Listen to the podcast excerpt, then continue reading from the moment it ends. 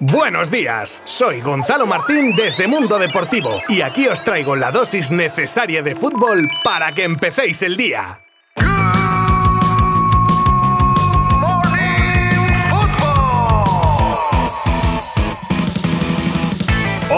¿Qué tal? Muy buenas a todos. Bienvenidos a este nuestro último Good Morning Fútbol de la semana en el que despedimos el fútbol en la Liga Santander hasta después del Mundial y lo haremos conociendo lo ocurrido en los tres partidos que se disputaban ayer jueves. Y claro, ya aparecen temas mundialistas en nuestros episodios como en este caso las listas de España, que conoceremos hoy, y de Portugal que ya se ha hecho oficial. Hablaremos también de cómo el Barça estuvo presente en el partido entre Español y Villarreal para espiar a dos jugadores del submarino amarillo del nombre del jugador al que Mourinho tildó de poco profesional y animó a que buscase nuevo equipo en enero. Vaya con Mou, ¿eh? Pues esto y más desde ya mismo. Os habla Gonzalo Martín desde Mundo Deportivo. ¡Empezamos! Tal y como hicimos en el día de ayer, repasaremos los resultados de los partidos que cerraban la jornada, acompañados de un breve resumen de sus entrenadores. Habrían Rayo y Celta que empataban a cero en un partido algo plano y escaso de oportunidades. El nuevo míster del Celta, Carlos Carvalhal, habla de punto importante. Muy difícil jugar aquí en el campo de Rayo Vallecano, pero nuestro equipo ha demostrado una actitud fortísima. Es un punto que en términos psicológicos es muy importante porque salimos de la línea de agua. Por su parte, Andoni Iraola también veía bien el punto en, según él, un partido poco brillante de los suyos. Sí, es verdad que nos ha faltado claridad, es la realidad. Al final eh, corríamos el riesgo de desorganizarnos un poco y, y, y, sufrir algún contraataque. Y bueno, sabiendo que no ha sido nuestro partido más brillante, pues yo creo que hay que valorar el punto que hemos, hemos conseguido. Luego se veían las caras Valencia y Betis en una apabullante 3 a 0 para los de Gatuso que fueron superiores y se beneficiaron de una expulsión en el equipo de Pellegrini. Precisamente el chileno hacía referencia a esa expulsión como algo que cambió el partido. Pareció un partido muy parejo hasta que vino la expulsión.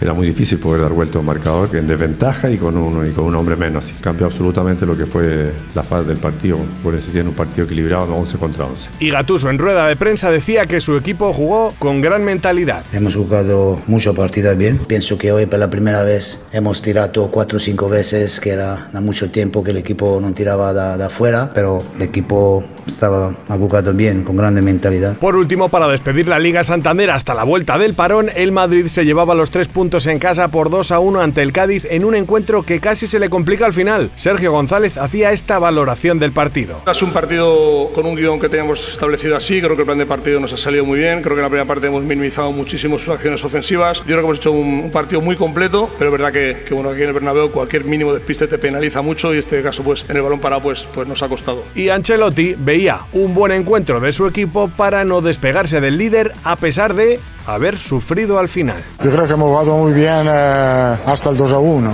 porque se podía marcar el 3 a 0 con Modric, que era bastante sencillo el gol, eh, eso es normal, los últimos minutos sufre un poco, te marcan, eh, ha sido un sufrimiento innecesario, pero al final eh, tres puntos merecidos y termina, terminamos bien esta primera parte.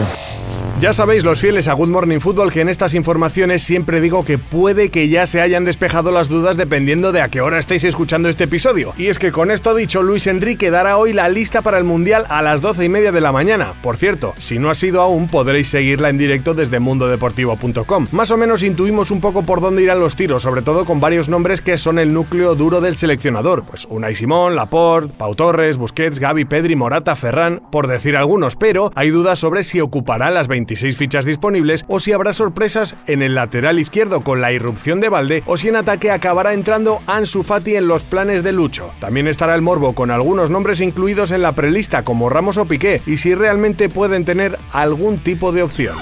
Tras el empate de la Roma ante el Sassuolo, José Mourinho, sin dar el nombre, cogió por banda a uno de sus pupilos y le cantó las 40, y lo contaba diciendo que no le gustó la actitud de uno de sus jugadores al que le dijo que se buscase equipo en enero, tildándolo de poco profesional. Pues ahora, Il Corriere dello Sport ha hecho público el nombre del jugador en cuestión y se trata del central neerlandés Rick Karsdorp. Pues Karsdorp retratado. ¿Os acordáis de Olegué Presas, exjugador del Barça y un tipo con las ideas claras y siempre rodeado de polémica? Pues ahora, en una entrevista a VilaWeb, cuenta su experiencia en el Barça y sus actuales proyectos de vida. En cuanto a su pasado, dice no sentirse representado como ex del Barça, que eso para él no tiene valor y que siempre quiso alejarse de un fútbol que solo es un negocio focalizado en el dinero. Además dice que no verá el Mundial y denuncia la elección de Qatar como sede por considerarlo un blanqueamiento de un régimen a partir de un evento deportivo. Actualmente Actualmente, continúa haciendo política social y ejerce como entrenador de varios equipos de niños y niñas en la Escuela de Fútbol La Caserna en Sabadell.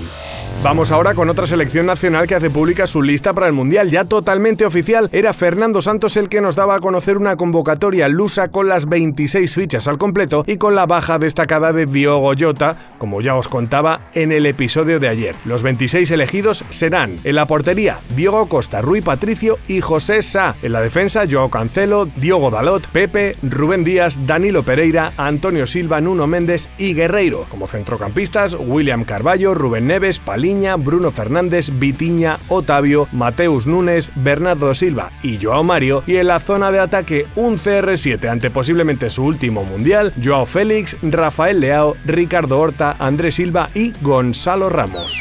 Y hoy para terminar hacemos un pequeño viaje al pasado, a nada, hace dos días, el miércoles, al RCD Stadium donde el Fútbol Club Barcelona tenía un, vamos a decir, espía en la figura de Jordi Cruyff, algo que sirvió, según ha podido saber Mundo Deportivo, para hacer un seguimiento a dos futuribles, en este caso del submarino amarillo. Uno ya conocido por todos por estar en el foco de la noticia en la recta final del mercado como posible incorporación y que acabó truncándose por una mezcla entre lo económico y justo una lesión que lo ha tenido apartado de los terrenos de juego durante varios meses. Hablamos, como podéis imaginar, del lateral Juan Foyt. El otro jugador observado era el central Jorge Cuenca, ex del Barça, que fichase por el Villarreal en 2020, aunque el club azulgrana se asegurase una opción de compra de la que lamentablemente no conocemos las cifras.